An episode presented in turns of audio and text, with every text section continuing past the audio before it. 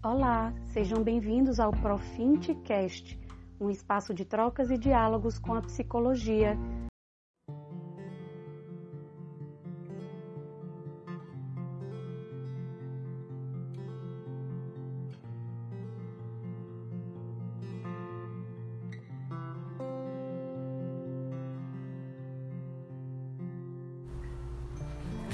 Olá, hoje nós vamos falar dentro daquele esquema das amplificações mitológicas sobre a mulher Afrodite.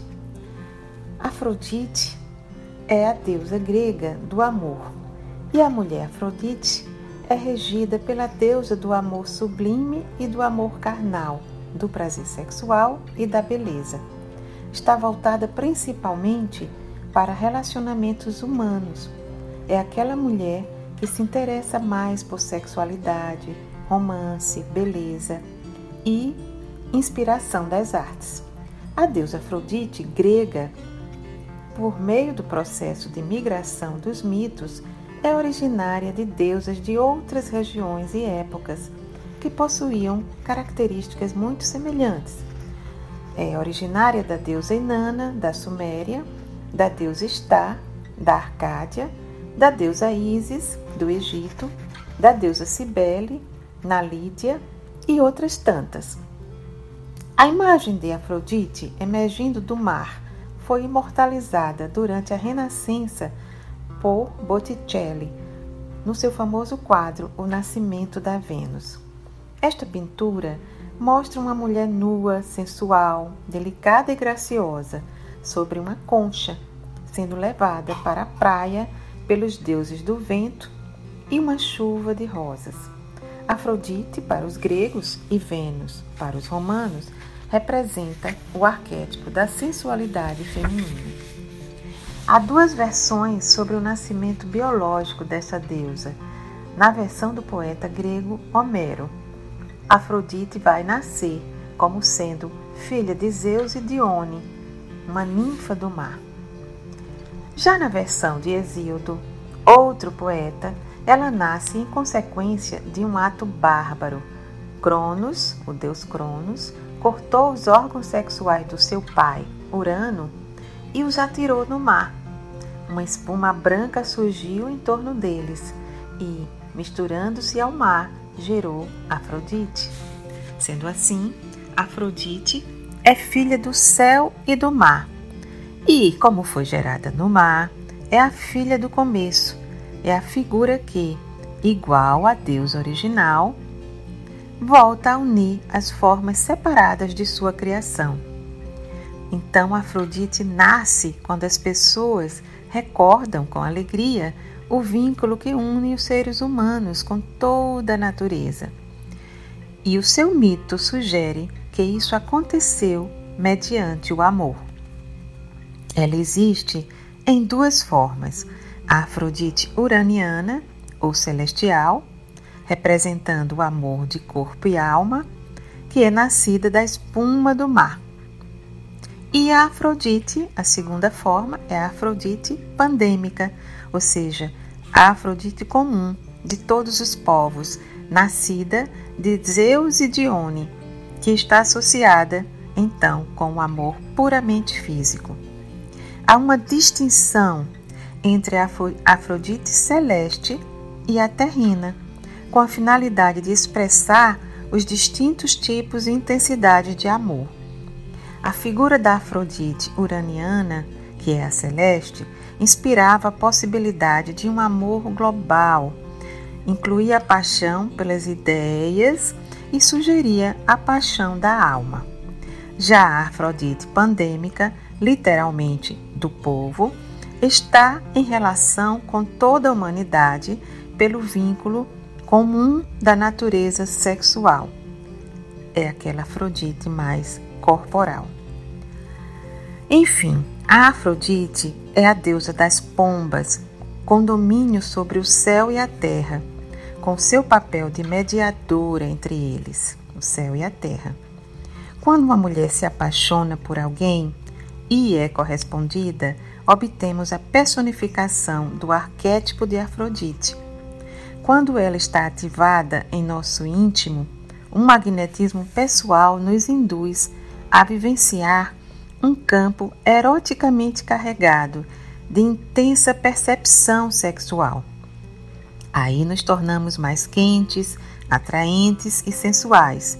Sentimos uma magia no ar e um estado de encantamento, podendo acontecer daí uma louca paixão. Vislumbramos o mundo nas suas diversas cores, cheiros, sabores e sons. Pois a deusa Afrodite é pura sedução e nos revela a nossa imaginação sensual. É famosa pelas relações amorosas intensas e desenfreadas, com seus amantes Adonis, Anquises, Ares, Hermes e Dioniso, assim como por ser mãe de Eros, o Cupido. Porém, Hefesto, o deus coxo, feio, deus dos artesãos e do trabalho criativo, foi o seu marido traído. O casamento dos dois é a personificação entre a habilidade para trabalhar com as mãos, que é representado por Hefesto, e a beleza, que é a própria Afrodite. Pois esta combinação é o que faz gerar a arte, ou seja, a habilidade e a beleza. Beleza e amor foram valores negados ao deus Hefesto desde o seu nascimento. Uma bela mulher como a deusa Afrodite pode ser a musa inspiradora que apaixona um homem Hefesto. Mas o que aconteceu foi que ela o traiu com Ares, o belo deus da guerra. Esta deusa, Afrodite, rege aquela mulher bela de bom gosto, sofisticada, elegante, que gosta de moda, de desfilar, de se exibir, de cultuar seu corpo e tem uma atração por seduções e traições. Em geral, pode se tornar até uma atriz, modelo, mas tem habilidade natural para relacionar-se e estará sempre ligada a grupos de pessoas, em especial aos homens. Possui um especial charme, encantamento e magnetismo. Porém, não está muito interessada em filhos ou em casamento, pois raramente quer criar raízes. Ela adora apaixonar-se romanticamente, se tem, se sente muito bem com seu corpo e com prazer. Tem um talento erótico sedutor inato e isso acontece desde criança. Extrovertida, pode ser o centro da atenção libidinosa dos rapazes, o que a deixa lisonjeada. Gosta de liberdade sexual e sem culpa. Seus casos secretos são belos, nos quais ela é também amiga e conselheira dos amantes, usando de uma sabedoria espontânea e sentimental. A atração é o seu poder e se sente atraída por homens como Ares, que, que, que sejam então fálicos, fortes e poderosos. Durante muitos séculos, a mulher Afrodite foi vista como uma bruxa sedutora. Por quê? Porque os homens tinham medo de perder o poder e a sociedade moralista cristã demonizava o corpo, considerando um pecado, o que levou à ligação da mulher com a terra, a sujeira, o sexo e ao pecado. Ao longo dos séculos, com o advento do cristianismo, o culto a Afrodite foi substituído gradativamente pelo culto à Virgem Maria. Por isso, na Idade Média, as mulheres que ativavam este arquétipo de Afrodite, assim como o arquétipo de, Persé de Perséfone e Ártemis, que veremos em outros episódios, sofreram uma perseguição muito grande a famosa perseguição às bruxas. Afrodite fala a uma parte oculta de todas nós, que é intolerante à monogamia patriarcal. Ela rejeita a monogamia e os padrões patriarcais, pois prefere o coração e as sensações, não somente sexuais. Mesmo quando passa a metade da vida num casamento satisfatório, a mulher Afrodite, quando se apaixona repentinamente, vê um caos instalar-se na sua vida, podendo criar, então, um triângulo amoroso. Como sofreu a repressão do patriarcado, considerando-a sempre ou como prostituta ou como amante fatal, Afrodite pode aparecer de outras formas, como vingativa, por exemplo. Ela pode estar alienada das outras deusas, quando poderia beneficiar-se da força racional, por exemplo, e intelectual de Atena, ou dos poderes de Hera, que valoriza o sossego, a estabilidade e a fidelidade para poder obter maior valor social. Então, a, a sombra de Afrodite, ou a sua chaga, é, portanto, a intelectualidade, a cultura e a maternidade.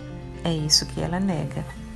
Caberá então à mulher que ativa esse arquétipo de Afrodite desenvolver uma relação mais próxima com estes aspectos que estão na sua sombra, ou seja, a sua vida intelectual, cultural e o amor materno. Estaremos nos próximos episódios juntos mais uma vez a falar das amplificações mitológicas. Muito obrigada.